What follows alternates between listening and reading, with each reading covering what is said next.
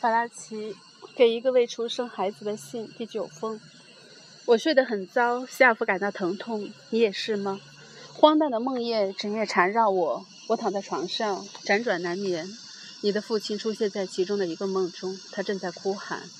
我从没有看见他流过泪，我也不曾有过他会哭的想法。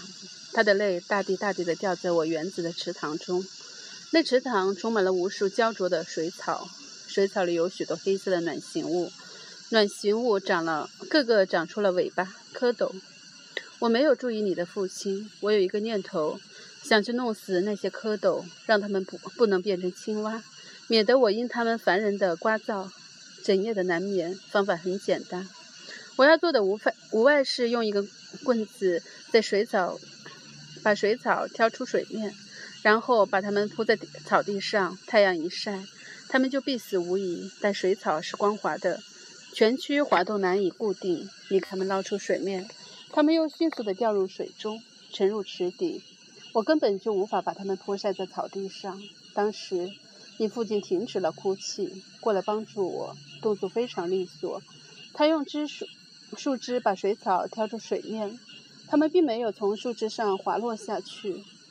他把它们堆在草地上，沉着冷静，有条不紊，但这却使我痛苦万分。我仿我仿佛看到成千上万的小生命就这样被抓住晒死在太阳下。我愤然至极，一下子打断了他手中的树枝，并且冲他喊道：“放下他们！他们出生了。难道他们没有出生吗？”在另一个梦中，我梦见一只雌性的大袋鼠，它子宫那儿冒出了一个活动着的柔软的东西，一条纤细的蠕虫。这条蠕虫仿佛迷了路，它试图去确定它的位置，接着开始往袋鼠多毛的身体上爬。它步履艰难，行动缓慢，跌倒又爬起，最后还是爬到了袋子，通过一种惊人的努力，使自己掉进了袋鼠的口袋。我知道那不是你，它是那只袋鼠的胚胎。它之所以会以这样的方式来诞生，是因为它早已出现在卵巢中，并且在子宫外面完成了早期的发育。但是，我对他说，好像他就是你。我感谢他向我说明了，那不是一个东西，而是一个人。我告诉他，现在我们已不再是两个陌生的人，两个互不理解的人，并且幸福地笑了起来。我笑了。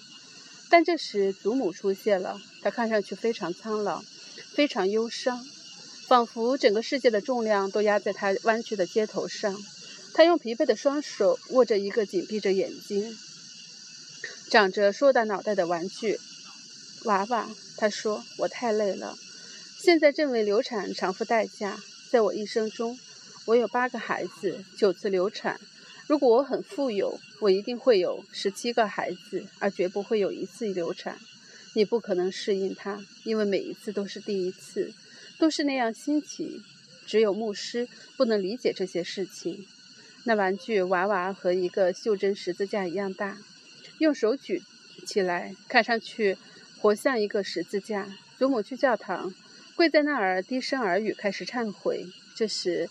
从门棚后面传出了一种刺耳的声音，这是那位牧师的声音。你已杀死了一个人，你已经杀死了一个人。祖母害怕其他人听到这种声音，周深站立了起来。他频频哀求道：“神父，不要呵斥我，我求你了。你让，你会让我被捕的，我求你。”然而，牧师并没有压低他的嗓门，祖母便逃离了。他穿过大街，警察紧跟在他后面。看见一个老妇人这样奔跑，真使人难过。我感到我非常脆弱，担担心他的心脏随时都有可能破裂，并且很快死去。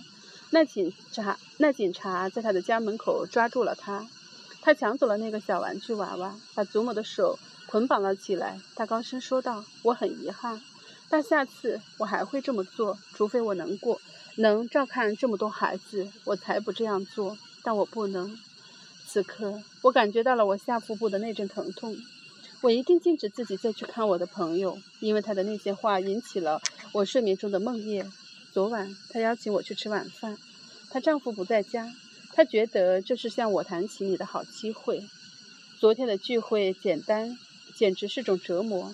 当时有一个科学家博士也在那儿，他好像名叫 H.B. 芒森。这人同意他的观点。他宣称，胎儿实际上是一种没有活力的存在形式，只比一株可以被少子挖掉的蔬菜稍好一点，最多可被他认为是一种非现实力量的相参系统。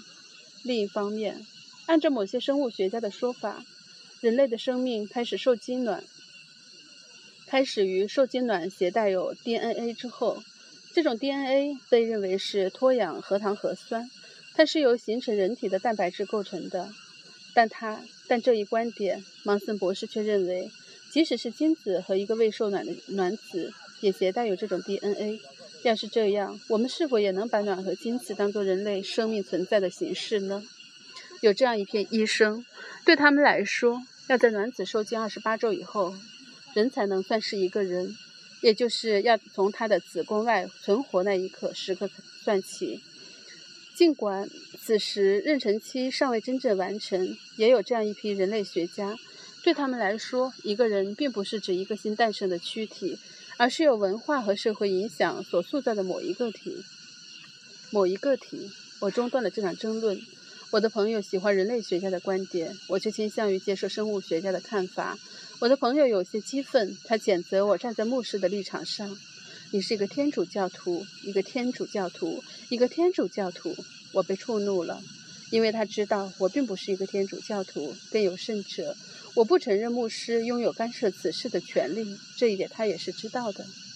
但是我不能，绝对不能接受芒森博士专横的观点，也绝对不能理解那种人。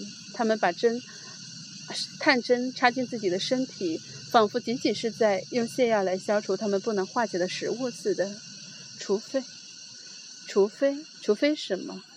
除非我违背我的选择。总的说来，我还是对自己充满了信心。我完全自豪地战胜了我的皇后和所有疑虑。在所有这些掩饰下，他们为什么都要背离我？为什么要通过这种令我头昏的方式，通过这些刺伤我腹部的痛苦来背离我？我必须坚强，孩子。我必须要对你和我充满信心，我必须坚持到最后，以使你能够长大成人，成为那样一种人，既不像那位在我梦中吆喝的牧师，也不像我的朋友和他的芒森博士，更不像抓住我祖母手臂的那个警察。首先，我希望你具有上帝的特征，其次具有母亲的秉性，最后具有民族的特点。但你并不属于上帝，不属于民族，也不属于我。你只属于你自己，而不属于任何别的事物。最重要的，你是那种具有人类首创精神的人。如果我认为自己把一种选择强加于你，那我就错了。怀着你，我仅想服从你生命降生时给予我的那种让人兴奋不已的指令。我没有做出选择，只是听命于自然。如果某人是一个牺牲品，那无疑不是你，而是我，孩子。难道这些不是你如一个吸血鬼在我的身体里冲撞时想要告诉我的一切？难道这些不是你想让我与咽气时要坚持的一切？